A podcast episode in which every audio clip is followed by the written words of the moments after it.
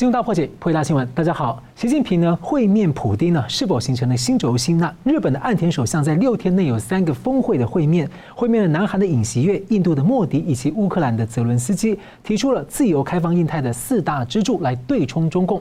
中华民国总统蔡英文呢，四月初要会面美国议长麦卡锡，而前总统马英九四月初要访问大陆，可能见中共“一国两制”台湾方案的设计师王沪宁，是中共在设局要对冲美国台湾的合作吗？那后续呢？四月底南韩美国的峰会，五月份的 G7 七大国家印度领导人峰会，连串的会面呢，自由和专制的对冲对台戏，这美中俄的大三角会如何的变化？中共俄罗斯新轴心国和新冷战越来成型吗？那瑞瑞银集团呢并购能否救下瑞士信贷？中共一二月份的经济数据是相当难看，中共海内外的钱袋子是连连破漏，会踏向眼前大片的金融经济雷区吗？我们介绍破解新闻来宾，资深政经评论家吴家龙老师。啊，主持人好，石板老师好，各位观众大家好。日本资深媒体人石板明夫先生。主持人好，吴老师好，大家好，欢迎两位哦。习近平呢，在二十号出访这个俄国和普京进行国事访问啊，那彼此呢发表文章强调关系良好，但是两人的表情啊其实不大对劲，似乎是同床异梦。那此行呢和中共摆出这种和平天使的姿态是自相矛盾。中华民国的外交部长吴钊燮就推文讽刺中共说：“我们呢不是白痴。”而美国国务卿就直接说：“中共停火方案呢其实是在掩护普京犯罪。”而中俄的关系是变来变去，一下说联盟还是同盟，还去年中共又说没有上限，今年又说三不。而最新的表态呢，回到了所谓的无上限吗？轴心国会成型吗？而美国呢是否会出手制裁中共呢？有几个迹象啊。中共呢疑似军军援弹药被抓包了，还有国有企业呢输出俄罗斯给了突击步枪、无人机组件，而且美国总统拜登最近又签署了两院的病毒溯源法案。所以我先请问石板先生，你怎么看美中俄大三角的变化？看起来普京好像给习近平呃，习近平好，普京好像在给习近平一个挖坑，但中共好像要联俄反美啊。你怎么看？呃，我觉得现在啊，国际社会从俄乌战争爆发之后，国际社会进入一个完全重组的一个概念，新的国会国际秩序正在形成。每个国家呢都想在下一个国际秩序中争争夺新的主导权。呃，有人说今年的春天，这个全世界有四大游客，四大游客是哪个呢？一个呢是习近平去俄罗斯，一个是呢这个日本的安田首相去乌克兰，一个呢是蔡英文去美国。一个是马英九去中国，四大游客呢，其实都是在各种在怎么说呢，向自己支持的势力，或是让心想在新的国际秩序之中能想扮演自己的角色了。那么作为中国，我们先讲这个习近平为什么要去俄罗斯呢？我觉得他是算的怎么说呢？过去去年他要连任，在重视国内的事情，然后呢，他看着俄乌战争呢打得一塌糊涂，然后呢，他有意不出手，他在想呢，等着俄罗斯。北约都已经累得精疲力尽，精疲力尽了。这个乌克兰呢也打得差不多，大家开始厌战情绪很强烈的时候呢，习近平这个时候出手，然后呢就说：“哎，你们再先停火，先停止杀戮，然后先停下来慢慢谈。”然后中国作为一个后俄乌战争变扮成一个这个主导的一个角色，如果这样的话呢，那么中国的国际地位会提得提提升很高嘛。同时呢，我觉得他觉得呢。欧不管是俄罗斯、乌克兰，还是欧洲各国，因为欧洲各国被这场战争也是累累得很辛苦嘛，要支持很多这个呃金援或者武器，或者包括国内通货膨胀、有移民问题很多嘛。哎，现在俄习近平出手呢，一下解决这个问题，然后呢，欧洲各国也会感谢他。那么在今后国际秩秩序呢，他就会得到一个积极的角色。当然说呢，作为美国来说，不允许你过现在属于下山摘桃子嘛。现在这个我们辛辛苦苦种桃子种的，你桃子熟了，你下山把全拿走，当然不允许了嘛。所以在习近平出手出手之前呢，做个一连串的布局，就首先先抓包说你是支持俄罗斯的嘛，嗯，你支持俄罗斯把这个事情做实以后，那你就没有中立可言了嘛。你说调停，你再拉偏手嘛，这是第一点。第二点呢，习近平出出访之前呢，先通过国际刑事法庭，就是普京这家伙是犯人，是一个罪犯，战争罪犯。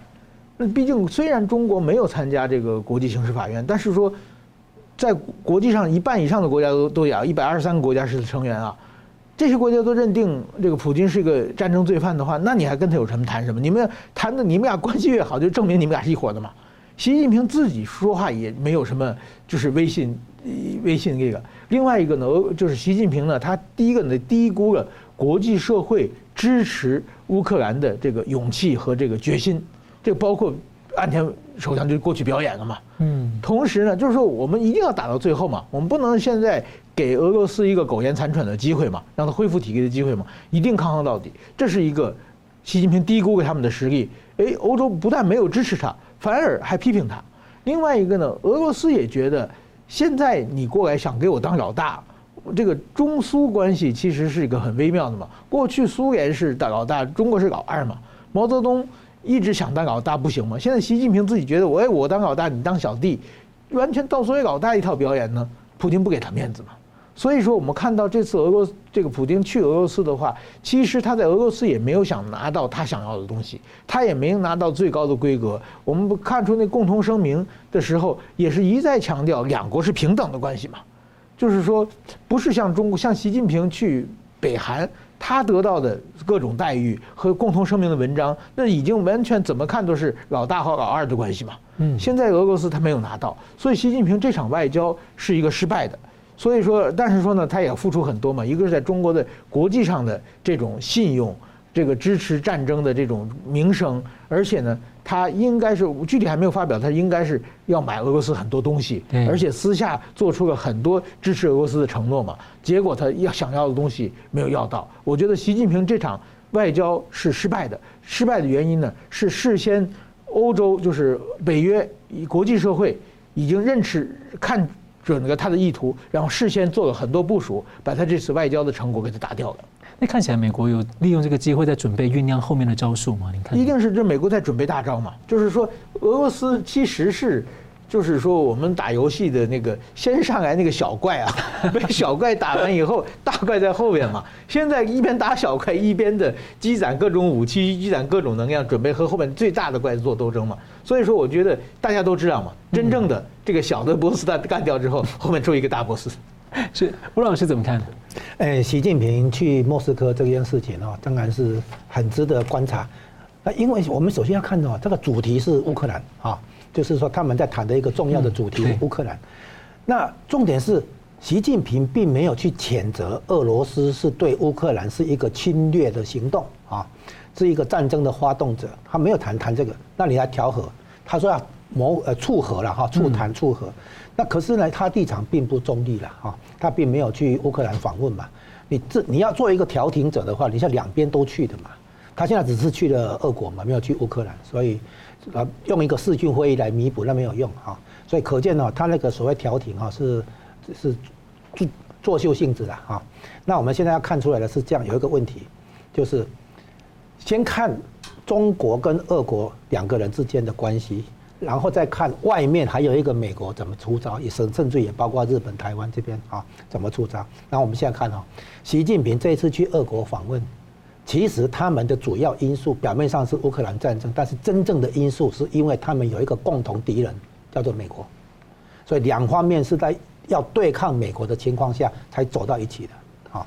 然后呢，马上他们就出，诶会冒出一个问题。就是说，谁是小弟，谁是大哥？嗯，那问题的本质就是说，谁依赖谁，谁更需要谁？今天是普京需要习近平多一点，还是习近平需要普京多一点？是这个问题。所以他们两个人到最后没有谈拢。你看哈，习近平带了三个人去，就是王毅以外，还有蔡奇，还有呢秦刚。可是这三个人在他们两个人那个见面的时候，没有没有出现。应该据说是跟俄国的对口单位去做工作阶层会谈，表示说其实因为工作阶层谈好了，两个人才去签协议嘛。哦，两个领导人不是来谈判的嘛？你看哈，二月四去年二月四号冬奥会议之前，冬奥会议的时候，那个谁，普京到北京去，然后呢跟习近平签了联合声明，签了很多协议嘛。对，这些协议的话是。工作阶层已经谈好嘛，他们只是去签字嘛，好去去去认可嘛。王毅不久前才去俄罗斯嘛。对，那现在可见哦，就是说双方其实没有谈得很好啊。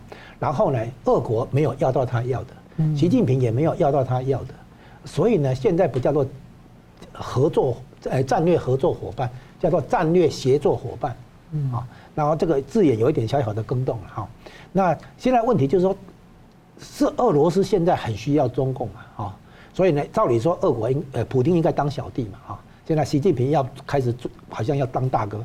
可是问题是，传统上中共是小弟啊，在俄在在以前的苏联，现在的俄国面前的话，中共是小弟啊，对不对？然后可是现在的话，变成说大哥的俄国现在好像需要小弟的帮忙，所以现在两个人的见面，根本问题出在这里，就是到底是谁更需要谁，依赖谁，谁才是小弟，谁才是大哥？现在在面对美国的时候，这个中俄的同盟已经成型，新冷战也成型。问题出在说谁是小弟，谁是大哥。所以这一次习近平去的话，看起来这个问题已经表面化，而且还没有得到解决的办法。彼此都没有要到彼此要的东西，但是都要让外界认为说我们要到了我们要的东西，就是有点这个没办法掩饰。你看哈，美国从一开头就针对习近平要来莫斯科访问。一直出招，嗯，最明显的就是取消二月五号布林肯的北京之行。怎么取消？间谍气球事件，我们在这个节目之前有分析过。间谍气球事件让美国有正当性、有理由把这个讲好的访问取消。那老师，我现在追问一下，你之前提过说，美国可能会利用这个机会把中共、俄罗斯干脆拉起来一起打。打俄罗斯的时候，其实在打中共。对，没有错。那你怎么看后续的这个布局？就是说，现在以前美国是联合一个打另一个嘛，叫联中制苏哈，联合中共来制约苏联。现在的话很明显嘛，两个，所以两个人合起来都不见得能够对对抗美国。嗯，哦，不管是要处理乌克兰，还是要说所谓的台湾，你中国跟俄国合起来都不见得能够在乌克兰打赢，那你怎么可能两边同时开战？你根本没有那个条件啊！啊，坦白讲，那现在看起来的话，美国你看还会让国际法庭啊，在习近平之前宣布要去了之后，马上判决这个普京是战争患者嘛？啊。哦，那个指控，对对对啊，对，然后发布逮捕令，对，这什么？呃，对，逮捕令，那什么意思？就是说你习近平还要去，你还要去，这种情况下你还去吗？那几乎就等于，如果习近平不肯改的话，不肯退，不肯那个取消的话，还是硬是照原来的那个去莫斯科访问的话，那就等于在支持普京的那个战争犯的行呃的这个行为嘛。那这样子的话，习近平如何宣称他不是共犯，或者至少对吧？所以说，基本上美国一直在等于说他。劝阻你，可是习近平一定怄不下这口气，一定说越你越劝阻我，我越是要去。然后美国就好，那不听话，对不对？我我我我都说过了哈，就是说这个话都已经讲过了啊，仁至义尽了，就简单就讲。所以你看哈，然后呢，就宣布这个这个蔡英文要来美国访问啊。也是在那个，然后马英九要来中国大陆访问，就是要好像要抵消这个蔡英文来美国，因为蔡马英九去的结果，我们等一下也会提到。那美国对蔡英文的这个接待规格肯定提高，就是本来可能只是让蔡英文过境一下哈，一小意思一下，现在马英九阵仗那么大了，去中国大陆访问的话，那美国让蔡英文来绝对会提高规格，啊，可能我们还有好戏可看。所以现在看起来，美国一直很重视习近平去跟普普丁见面，啊。劝阻啊，设关卡等等，就是不希望中中共去帮俄国去打乌克兰战争啊。那其实从中共的立场来讲，他现在的那个策略比较像什么？我觉得了哈，就是他不不乐见俄罗斯打赢，也不乐见俄罗斯打输，所以他现在是撑住俄罗斯。只要乌克兰战争没有解决的话，中共的压力是少很多啊。就是如果乌克兰战争，俄国胜出的话，那美国、欧洲哈受伤还要可能说不定还要回来央求这个拜托中共帮忙，中共会有外交空间。那如果俄国不行的话，那当然就要倒向中国，哈依靠依赖中国。那这个时候呢，的确中共会由小弟翻翻身成大哥，有这个空间了哈。所以不论如何，中共的最佳战略应该是不要那么快结束乌克兰战争。乌克兰战争拖下去的结果，对中共来讲反而是好事，不是坏事。那个俄罗斯的老百姓就很惨啊！那不不是是俄罗斯老百姓嘛？乌克兰老百姓更对都很惨啊，对都很惨。那现在都还谈不上结束战争。所以我说，今年上半年的一个主题啊，就是这个乌克兰战争；今年下半年的主题就是台湾大选。那贯穿全年的就是美国的升息啊，以及金融危机要怎么应对的问题。你觉得病毒溯源呢？病毒溯源的话，哈，是一步一步来。为什么？因为首先要让疫情整个消退，嗯然后其他的问题搞定了以后，哎，再来正式的兴师问罪，追求来追溯病毒啊，那个这是后面大戏嘛，哈。因为这个东西马上要中共赔偿的话，那数字都很庞大啊。所以呢，看起来目前呢，哎，我们也看到日本首相最近哈有没有跟韩、南韩、跟印度、跟乌克兰都都有见面哈，算是表现得很积极，也很漂亮。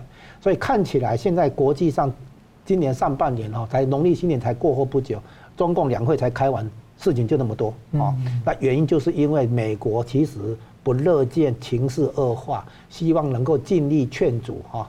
然后习近平哈就有点怎么讲，就是傻傻的啦。我觉得习近平哈去普京的话也是给普京修理哈，然后跟拜登见面也是给拜登那个那个修理。他现在在国内可能可能情况也不太对，他一再坚持的动态清零政策，居然在十二月七号无预警的解解那个解封掉了。所以可见哈，这个习近平的控制对局面的控制，对情势的控制是大有问题。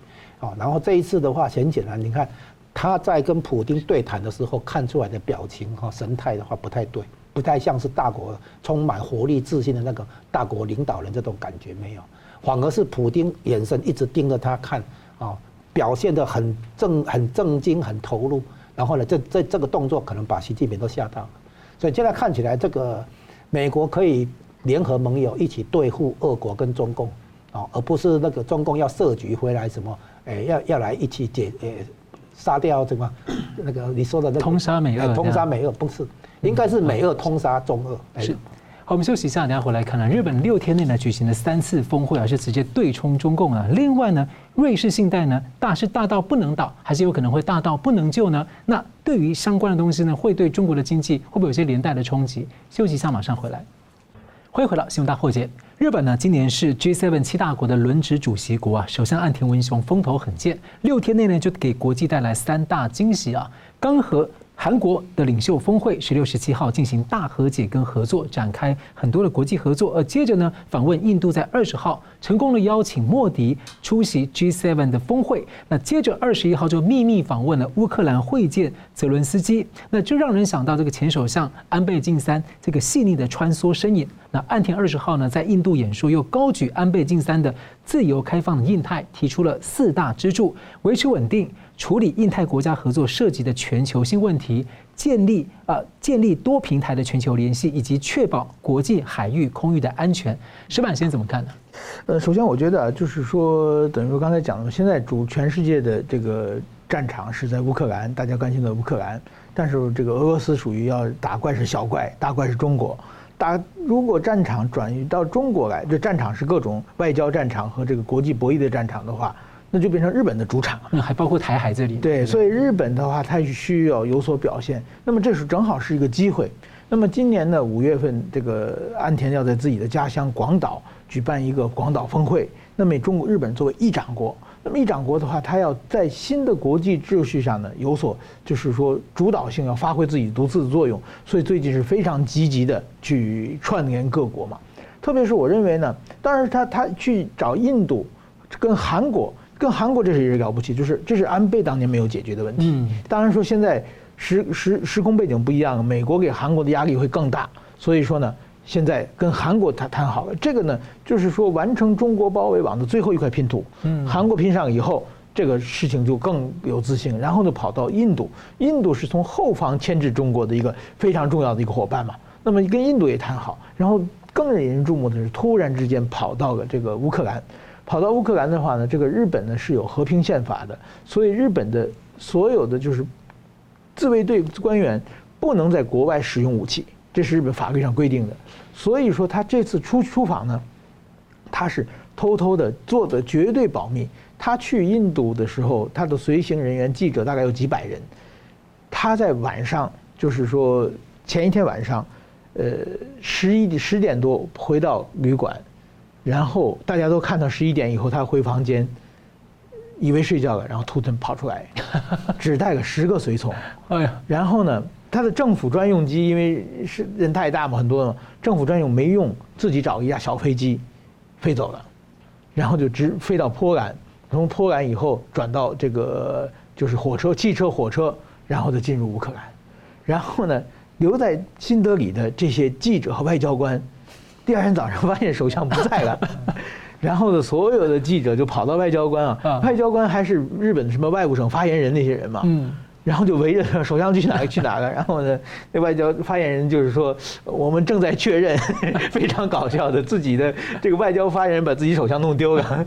然后呢，为什么呢？因为日本在整个的路程是岸田带的十个人都没有枪，所以是完全没有武装的情况之下飞过去。那么现在现在的国际法。岸田首相他做政府专用机，政府专用机属于日本领土，所以他有自己防卫的能力，就是属于如如果被攻击，可以视为日本本土被攻击，可以发动防卫。在日本的国内法是日本的日本的自卫队是可以反击的，但是到印度以后呢，在印度的安全是由印度负政府的负责，但是说他下一任战士访问乌克兰嘛，乌克兰他进入乌克兰以后，乌克兰的他的安全是乌克兰政府负责，但是中间这段时间他是用的私人的小飞机飞过去了嘛。所以说这段时间，如果说受到外国的攻击，如果消消息被俄罗斯知道了，或者一些恐怖分子那一带也恐怖恐怖分子把他攻去攻击的话，岸田首相如果说被被击毙，日本是没有办法报复的。日岸田首相如果是被抓、被捕、被俘虏，日本是没有办法营救的，因为他没他的武力是没有的，不能在海外实行武力嘛。所以是冒着非常大的危险，所以是当他自己进入乌克兰境内，受到乌克兰的军警保护之后，日本政府才敢发消息。嗯，所以说这是一个非常就是说有勇气的一个。所以说我觉得怎么说呢？过去我们认为安田首相是一个鸽派的政治人物嘛，就是说广岛选出来的，就天天讲和平的。但是说需要大事的时候，确实是能有这么勇气赌下去，我觉得这是一个非常了不起的事情。那么他为什么这个时候冒险要去呢？有两个理由，一个是呢，马上就广岛峰会了嘛，他是议长嘛，在自己的家乡嘛，他要当大哥嘛，他要说话有有分量嘛，说话有分量的话，那你必须是你对乌克兰有所表现嘛。过去日本是日本日本其实给乌克兰很多钱，但日本法律上不能给武器。嗯。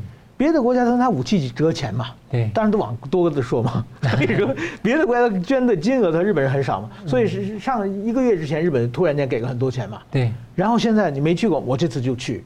去完以后，我以后再说乌克兰形势，日本在国际的大事上没有缺席，我们非常坚定的站在了乌克兰这一方。这一点呢，会使在日本呢能够在国际社会保持自己的发言权。还有一个呢，就是说现在习近平跑到了莫斯科。在日本来看，这是两个恶邻居嘛，都有核武器，天天惦着想着怎么欺负日本嘛。他们的两联手的话，会对日本国内的舆论、日本国内有造成巨大的压力，军事上的压力。所以说，岸田要表示，我绝不屈服，我不你们联手的话，我们日本是坚决拥护自由民主阵营的。嗯，所以我跑到乌克兰去，我现在我在听我哥这个泽伦斯基，然后呢，向整个的中俄这场联手说出 no。然后呢，也不能让你们的新闻充斥版面嘛。嗯，你们现在充充斥版面了日本媒体天天报这个中俄联手个怎么样？日本危险了，对不对？这这几天日本的新新闻的所有的标题都是岸田，还有日本的经典赛的棒球。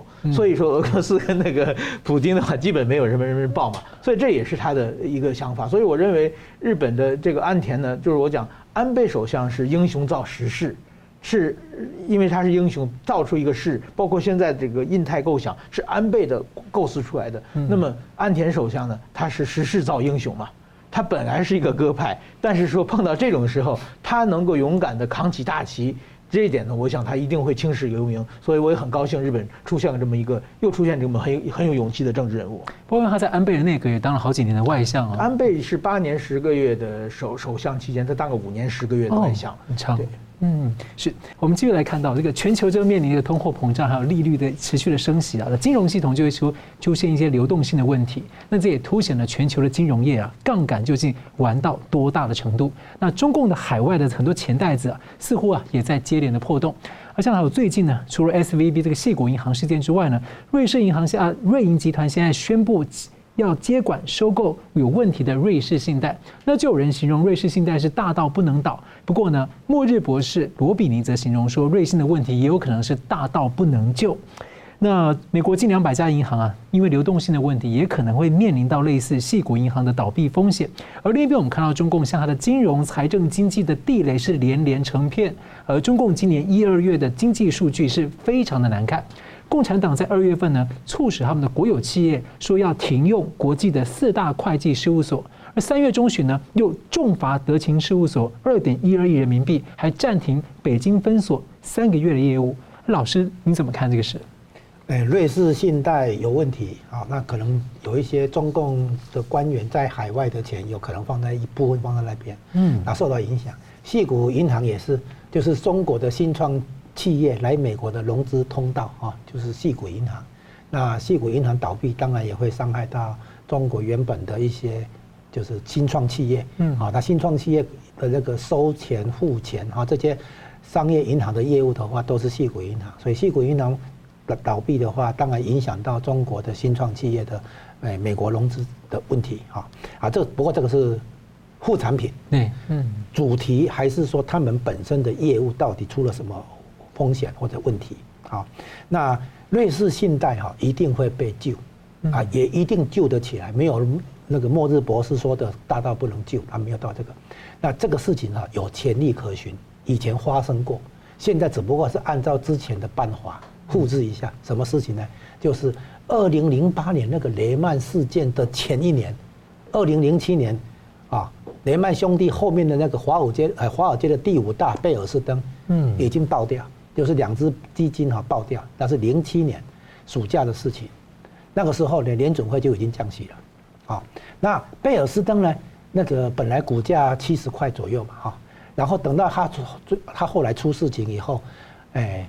这个财政部啊，联准会啊，拨了三百亿美元给摩根大通去并购贝尔斯登，那贝尔斯登的问题就被摩根大通吸收，用用这个方式把这个危机给化解处理掉。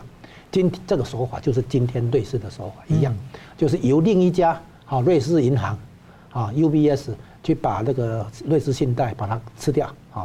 那吃掉当然要有要有一些条件的哈啊，有些条件的话，那包括。股价啊，就是那个瑞士出事情的瑞士信贷的股价啊，那个变成它原来啊，比如以以那个我们以那个当初贝尔斯登来做对比，嗯，当初它的股价在七十块左右，等到最后被诟病的时候啊，股价一块钱哦，然后呢，贝尔斯登的人哦气坏，哎，那个这么气坏了，对不对？对不对？跳起来了，好，两块钱，从一块变两块。哦，所以这个案例就是你看现在哈，瑞士信贷不是被，诶打三折啊，什么打几折？哦，这个还太多。当年的贝尔斯登七十块变两块，嗯，啊，你现在看，你看看那个瑞士信贷价格已经不错了。如果是三打三折的话，还还不错了。就是说，瑞士信贷这样的问题，它是投资银行，它跟细股银行不一样，细股银行是商业银行。它不过，或者更正确来讲，细股银行介于商传统商业银行跟投资银行之间，因为它服务的是新创那个公司了哈。好，那细股银行的重要的意义是说，它有可能变成一个准金融危机，它不是正式的金融危机。然后这个作用呢，是在让联准会放慢升息速度。这这个问题是在对联准会逼宫啊，因为有一个人去告诉那个矽谷银行啊。你要去找私私底下找人来投资，来注那个资金进来，来应对你现在的那个那个流动性的流动性的问题。那这个有人哈，据说就是当初跟马斯克一起创办 PayPal 那个人。那那那个人当然做新新创事业啊的融资做了很多嘛哈。然后他发现哦，原来矽谷银行有问题，赶快打电话给他们的新创事业，赶快领钱啊。然后呢，借不到钱以后呢？这个人就有人就建立，这个人就建立那个细谷银行哈，那个卖掉赔钱也卖掉手上的公债掉现金，那掉卖了结果亏损了十八亿美元，那结果呢就打算发行新股来填这个窟窿啊。那新股本来想发行十七点五亿美元，然后另外有一个公司准备认认股五亿美元，所以总金额是二十二点五亿美元，就准备来填补这个这个漏洞啊。结果呢，你要办你巡回说明会嘛？然后呢你就要准备财务报表嘛，那个财务报表给人家一看，发现未实现的债券的损失一百六十亿美金，这把大家都吓坏了。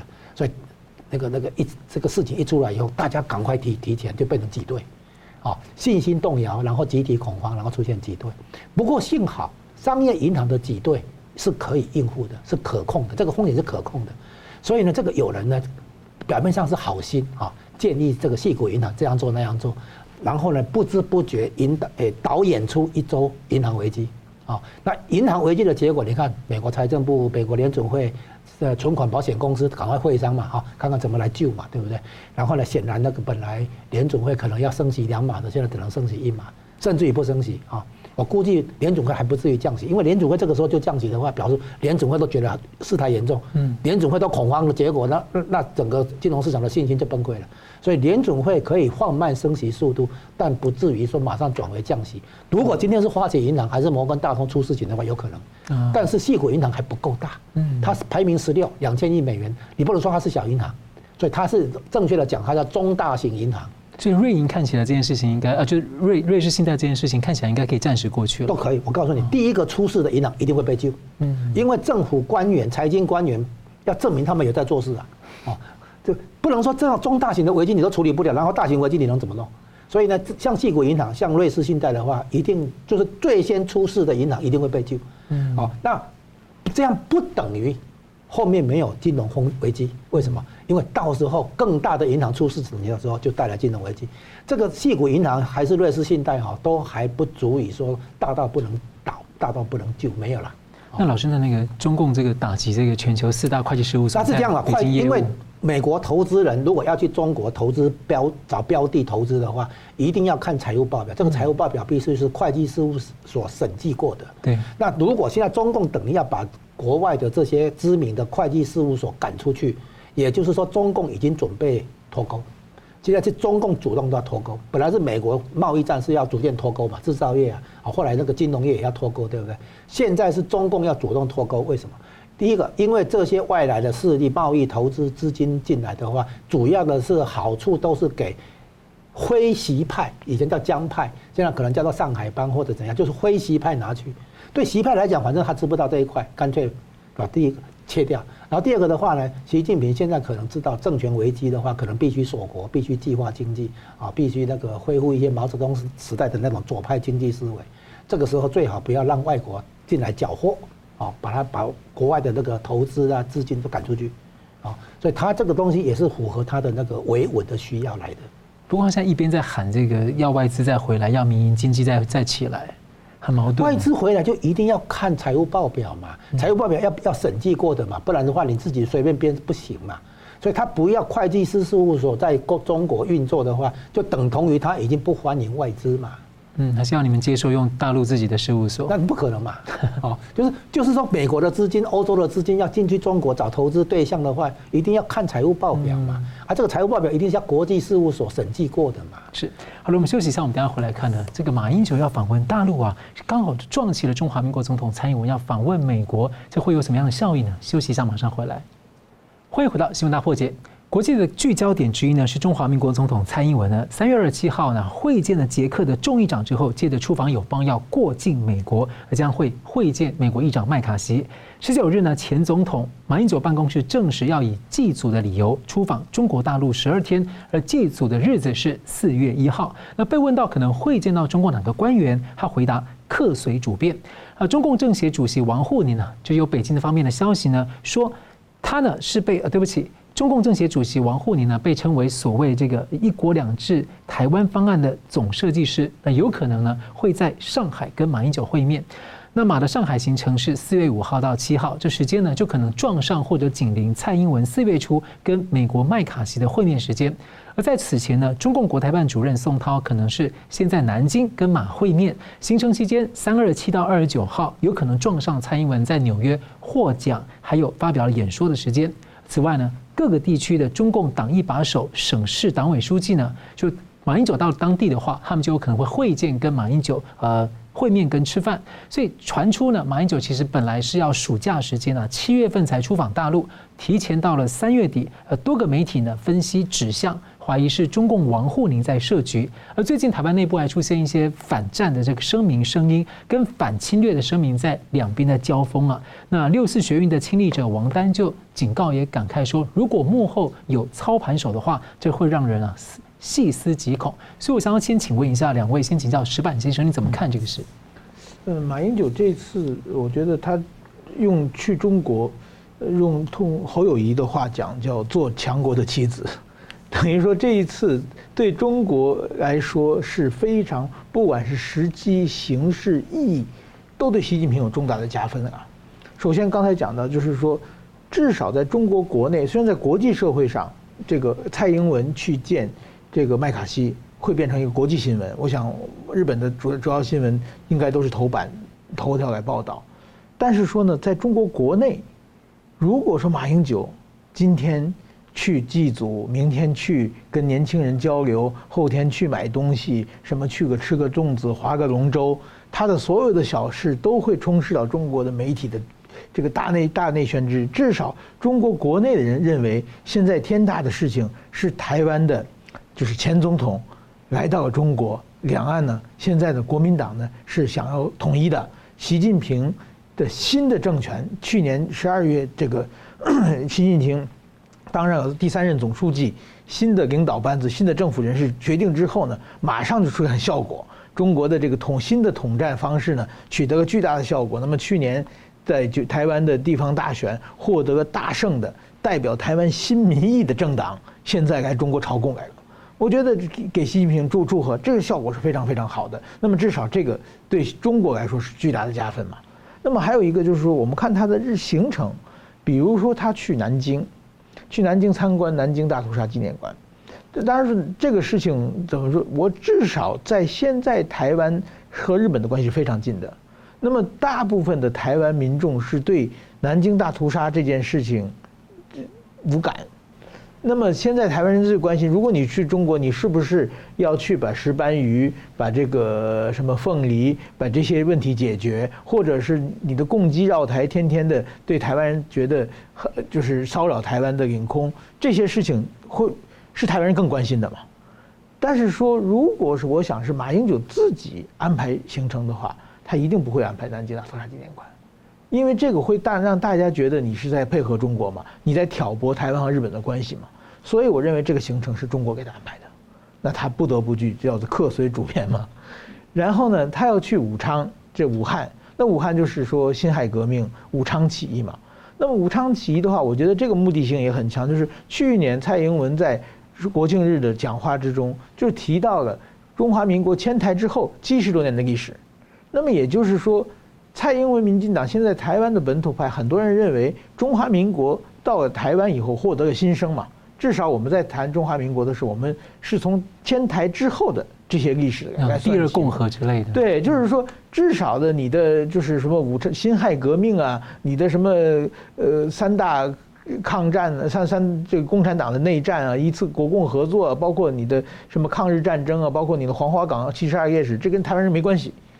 那么台湾人是，但是中国觉得你不能切断嘛，中华民国是连在一起的，所以说你要回归你的原点，去亲这个辛亥革命的这个发祥地这个武昌，这个日程我想也是中共，就是他的每一招，其实每个去的地方，其实都是适合中共配合的，所以说我认为这两对对中国来说是非常非常加分的。但中共又主张中华民国被灭掉了。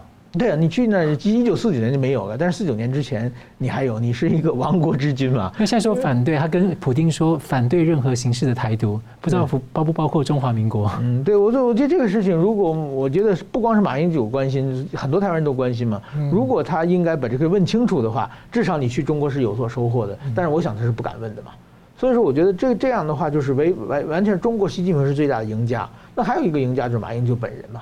马英九他自己。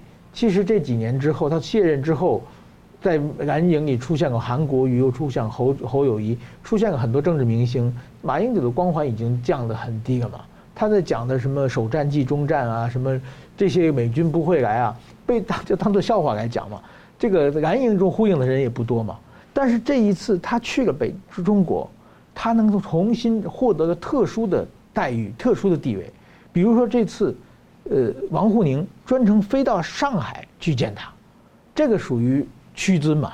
在中国来说，就给你最大面子。我想过去任何的台湾的这个领领领领军政治人物去中国，除非超开在地方召开会议，没有人专程的中央大员出来见他。宋涛到南京去见他，这些安排就是说给足给你面子，给足给你地位。那么马英九回来以后，他就回到台湾以后，他就重新获得了泛统派盟主的地位嘛。这马英九也是赢家嘛？那当然输家就是国民党了嘛。国民党的话，这个时候正在洗刷自己统派的形象的几个主要候选人，因为这件事情的话，我想会对他伤害很大的。我想今后这个总统大选的时候，这些问题会被大家逼问，你同意不同意马英九在中国说的话？我觉得这个对国民党是有很有伤害的。是吴老师你怎么看呢？哎，马英九在两岸关系的立场啊，就是原来国民党的那个立场叫做“九二共识，一中各表”。那一中各表在中共的定义哈，就是搞台独。为什么？只要你中华民国或者叫台湾的主权没有纳入中华人民共和国，那就是在搞独立。那有时候叫做台独，有时候叫做华独，哈，就是中华民国独立啊。你只要讲中华民国跟中华人民共和国分庭抗礼，那就是在搞独立。那像博瑞哲他也说，这个中共从来没有接受过一中各表。一样啊，就是说，就在中共的角度来看啊，一中只能讲他的那个。中华人民共和国，啊，所以呢，你只要用中华民国来跟中华人民共和国别苗头，叫两个中国的话，那都都是在搞独立。所以呢，中共处理台湾的这个问题有第一个叫做缓独，第二个叫促统，啊，第三个呢就是招降，就是以战逼降，就是你拿掉中华民国，把把台湾的主权啊，那个那个纳入中华人民共和国这边。这样叫做和平统一，叫一国两制。他的所谓和平统一、一国两制，就是消灭中华民国这六个字。那马英九在这种情况下，你去什么呢？你谈什么呢？对吧？你以为你还可以跟中共去去讲一中各表吗？一中各表是一九九二年那个时候，中共的改革开放还没有取得什么成果的时候，啊，还在因为六四事件被人家经济制裁的时候，一九九二年嘛，啊，到一九八九年之后才三年嘛。那个时候中共有什么本钱跟你谈？没有嘛，所以他就接受一中各表。可是他现在有实力以后，他会去修改以前的这种条件嘛，他会去重新界定以前的条件嘛。什么叫一中各表？哎，他有他他他开始来重新界定了嘛。哦，所以你现在国民党搞不清楚说跟人家谈判的话，那些条件哈，只要留下解读的空间的话，那么大国会欺压小国嘛。哦，他现在说话，马英九去讲一中各表，中共会听吗？不会，中共不会听。一中各表就是以中华民国的名义也好，还是以台湾的名义也好，就在搞独立。所以呢，马英九将来会有苦头。中共将来一定会把像马英九啦、洪秀柱啦这些所谓统，在台湾来讲叫统派，对不对？一定会被被被清算、被抓起来。为什么？因为中共只有直接对付统派，才能够震慑台湾的广大民意。他如果去打独派的话，统派一定会拍手叫好，说：“你看，你看，就是你们搞台独。”可是如果统派都被打的话，那独派不用讲了嘛，就乖乖站好了嘛。哦，所以呢，中中共如果要把台湾搞定的话，要要能够镇压得住的话，压要是压得住阵脚的话，一定是直接对那个最亲近中共立场的所谓亲中派还是亲共派直接下手。就这个例子很简单，中共要共同富裕，要人家这个要要收割人家的这个财富的时候，你记不记得他最先要人家谁补税？就是范冰冰，嗯，范冰冰就是排名第一、收入第一的艺人啊。然后他对范冰冰下手，那赚的钱比范冰冰少的人的话，你们都不用讲了，乖乖站好。所以中共的做法很简单，他他不会是从最最后面的开始慢慢打到最前面的，他一定是从最前面的直接一刀砍砍下去。所以如果他以后要罩得住台湾的话，啊，一定是对亲共派先下手，然后那些不是亲共的人哈，看到都吓坏了，对不对？连。自己人啊，他们以为你好，对不对？马英九这个重庆叫做自己人，对不对？中共都下手的话，那不是自己人的独派，那还用说吗？不用解释了，对不对？那独派就自动就被被他的那个震慑住了，对不对？所以这些现在的统派哈，以为他们有机会，其实不是的，是吧？就是对中共来讲，一个不能在台湾执政的国民党，其实没有利用价值，其他连统战价值都没有。所以他现在去的话哈，因为中共内部现在有有各派系，中共从来就不是铁板一块。中共从来不是铁板一块，这件事情台湾不懂，所以我们动不动讲中共，然后大陆那边的话说你讲你讲的是谁？中共这个名词是一个含含含混的名词，所以现在的话，中共里面的各个派系、不同的派系都会来跟马英九见面。啊，现在的话不是跟台湾翻翻脸的时候，所以呢，马英九挑这个时候去，实际上也还不错，可以对冲蔡英文到美国去啊，也可以对那个。总而言之，马英九这个时候算是安全的，他的风险其实是可控的，几乎没有风险。但是将来的话，马英九啦、洪秀柱啦这些所谓在台湾叫做统派的啊，或者亲中派的、亲亲共派的，将来可能在那个时机成熟的话，中共会对他们下手，就好像中共对马云下手一样。你刚刚说风险，就对他对他的部分，他是没有什么风险。目前目前，但是对这个整个国际情势，大家会怎么解读？对，你看，中共怎么去对付那个大大型民营网络企业、平台企业，阿里巴巴跟跟那个滴滴出行，你看他怎么对付？他共同富裕不是找那个小咖的企业来慢慢的那个那个收割，哎，不是，他直接对大的下手。啊，你看马这个阿里巴巴是中国的大企业嘛，啊，那个。市市值的话都进入排名了嘛，可是中共对他下手，啊，所以中共要人家补税的时候，他对范冰冰下手，范冰冰是大咖嘛，大家都知道，所以你从中共这种手法里面，你可以看出来，他如果要要震慑台湾的话，他一定是从统派下手。我连自己人都敢打，里面不是自己人的人给我乖乖站好。所以现在的这些统派哈，他不了解，他们现在是因为觉得在台湾输给本土派的民进党。所以呢，变成有一种想法，叫做与其把台湾输给民进党，不如把台湾卖给共产党。所以他们的话，他们的亲中其实是在打民进党。他把台湾内部的民主的竞争演变成拉拔中共来对付国内的自己的对手、政治对手，就变成这个样子。就是在台湾内部的政治斗争觉得屈居下风，于是跑去大陆找救兵。哦，他的真正着眼点不是，还不是中国大陆要怎那边要怎么样怎么样，而是台湾这边。他可是他没有想到，因为现在选民一般来讲没事的时候，选民看的是经济利益，我有没有变得生活变得更好。可是现在台湾的情况哈是很严重的，就是安全问题，国家安全、主权的安全很重要。这个反正你们到时候看看，等到各党总统候选人产生之后的民调，你们就可以看出来。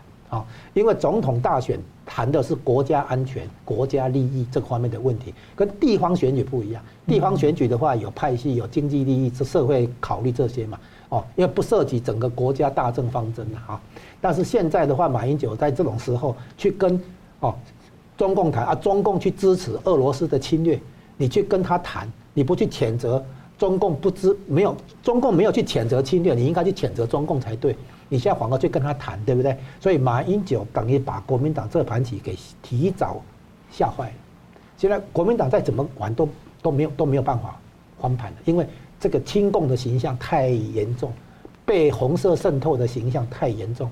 国那个台湾的选民不可能在国家安全这个问题上啊去冒险投国民党，因为这个不可能啊，就几乎是变成这个样子了。反正马英九有些时候是帮到忙，国民党哈，唯一的机会是将来如果中共真的垮了，啊，中共中华人民共和国结束了，看看国民党有没有翻盘机会。那目前的话哈，他在台湾没机会，那他回去执政，哎，对对，他他看他有没有机会。对。那如果高举反共大旗，他如果再调整他的路线，嗯，但是你要取得人民的信任，你现在没有可信度嘛，嗯，你现在国民党要转嘛，因为国民党原来是坚决反共的党嘛。哦，蒋中正、蒋经国时代的国民党是坚决反共的党，而且反共也算是成成算是对的啊，对的一个方向。那现在美国从又回到反共的那个立场，然后国民党回不过来嘛，他这个时差还没有调过来嘛。当美国跟中共和解的时候，他继续反共；等到美国跟中共要对抗的时候，他就要变得和解，他去跟中共和解，他总是跟美国的那个全球一步调哈有落差了，有时差了。嗯，是。好，节目最后我们请两位跟一分钟总结今天的讨论。先请吴老师。我们现在看到的局面，从乌克兰啊到这个习近平的那个外交活动，到日本、到台湾这些外交活动，全部在环绕着一个主题，就是首先反对侵略，啊，然后更一般性的来讲，叫做反对任何一方片面以武力改变国际秩序的现状，是这个价值、这个观念啊，这样的一个主张。成为全球性的共同语言，从乌克兰到台湾都是这样。哦，我们反对那些专制的国家、专制的政权用武力来改变那个别的国家的领土跟主权的这个现状。那么这件事情，所以台湾人关心乌克兰战争是对的。啊，应该要比关心别的国家出现地震来讲哈，还要更关心才对。因为乌克兰战争的背后变成大国博弈，大国博弈背后的主要的原则是你支持不支持啊？反对以武力改变国际秩序现状这个政治原则，是嗯，矢板先生。哦，我想借用一分钟稍微做一下宣传。三月二十七号到四月十日，我们在这个总统府台湾台北总统府旁边的张荣发基金会的六楼举办一个安倍呃晋三纪念呃影像展，这是我们日本的产经新闻的呃十九位摄影记者历时三十年。呃，把安倍首相的从政以后的各种点点滴滴的呃镜头，他们拍了几万方几万幅照片，其中精选出两百多幅在台湾展出。那么安倍呢，是历史上最重视和台湾关系的一个首相。那么他的呃过世呢，其实我觉得对台湾的呃日台关系有很大的这个打击。呃留下一个巨大的空白。那么，我们通过呃缅怀安倍首相呢，来更加了解日本，然后和这个日本和这个台湾热爱这个自由民主的，大家一起站在一起，共同的捍卫自己的生活方式和这个呃主权。我觉得这是个非常重要的。在安倍这个展览之中呢，不光是缅怀安倍，我们还和黑熊学院结这个合作，后边有很多的怎样。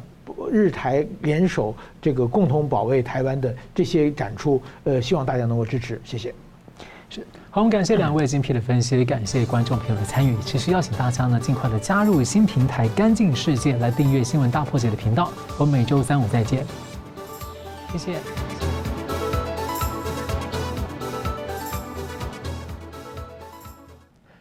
如果您喜欢我们的节目呢，请留言、按赞、订阅、分享，并开启小铃铛。那么，感谢各位呢长期对我们的支持。新闻大破解团队呢将持续为您制作更优质的节目。